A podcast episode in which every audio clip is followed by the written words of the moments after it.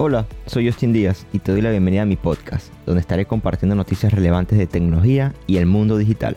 Esto en un formato flash pero muy robusto. Empezamos con lo trending pues.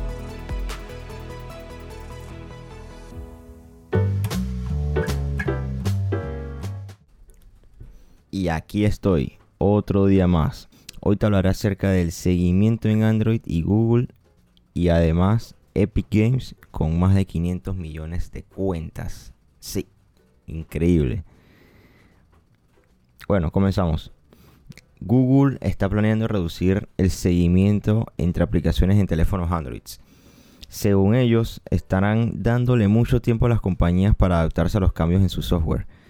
Estos son cambios similares realizados por Apple que en su momento afectaron a las grandes empresas de Internet, pero en mi opinión es que no se adaptaron cuando debían. Bueno, Google está trabajando en esas medidas de privacidad destinadas a limitar el intercambio de datos en teléfonos inteligentes que utilizan el software Android. En el caso de Apple, con su software iOS, pidieron permiso a los usuarios antes de permitir que los anunciantes los rastrearan. En mi caso, coloco no permitir a todas las ventanas que me abre cuando entro a alguna aplicación. Y esto en su parte ha servido de cierta manera para no recibir publicidad dirigida, que era el fin de Apple, cortar ese constante seguimiento. Y obviamente esto produjo como que un gran impacto a las empresas. Aunque considero que ni tanto, porque es como para evitar tanto caos, pues, porque a pesar de eso igual siguen teniendo una gran estadística para hacer sus movimientos de publicidad. Regresando al tema, te cuento que Google no proporcionó un cronograma como tal para estos cambios, pero sí dijo que admitiría las tecnologías existentes durante al menos dos años más. Este mes, Meta, que es la compañía de Zuckerberg, dijo que los cambios de privacidad de Apple podrían costarle 10 mil millones de pérdidas en ingresos de publicidad. Como los dos proveedores de software para teléfonos inteligentes más grandes del mundo, Google y Apple tienen esa influencia significativa sobre lo que las aplicaciones móviles pueden hacer en miles de millones de dispositivos. Esto también afecta considerablemente en varios aspectos para vender anuncios personalizados. Y esto va más bien eh, entre los intereses o la demografía de los usuarios. Y te puedo mencionar varios ejemplos, como los cambios para aumentar la privacidad o proporcionar a los usuarios un mayor control sobre sus datos, eh, también una demanda creciente de los clientes, reguladores y los políticos.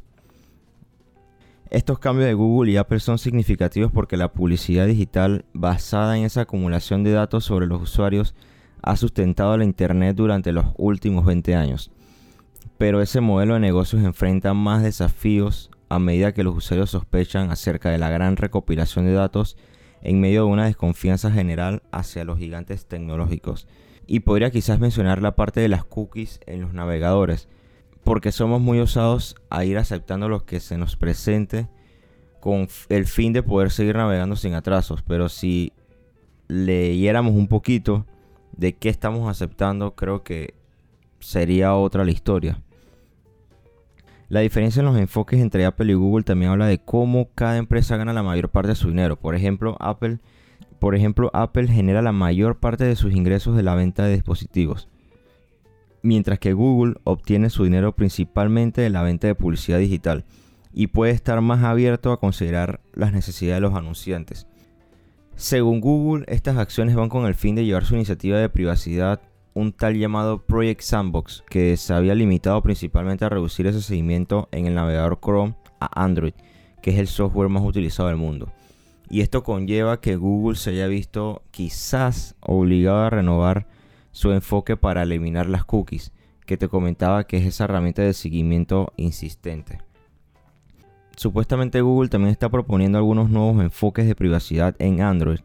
Esto para permitir a los anunciantes medir el rendimiento de las campañas publicitarias y quizás mostrar anuncios personalizados basados en el comportamiento pasado o intereses recientes. Como parte de los cambios, dijo Google que planea eliminar gradualmente la identificación de publicidad. Esta es una función de seguimiento dentro de Android que ayuda bastante a los anunciantes a saber si los usuarios hicieron clic en un anuncio o compraron un producto. así como a controlar tus intereses y las actividades. Amanecerá y veremos porque Google no ofreció un cronograma definitivo para eliminar esta identificación publicitaria, pero se comprometió a mantener el sistema existente durante dos años, cosa que no hizo Apple. Además comentaron que ofrecerían versiones preliminares de sus nuevas propuestas a los anunciantes antes de lanzar una versión de prueba más completa este año.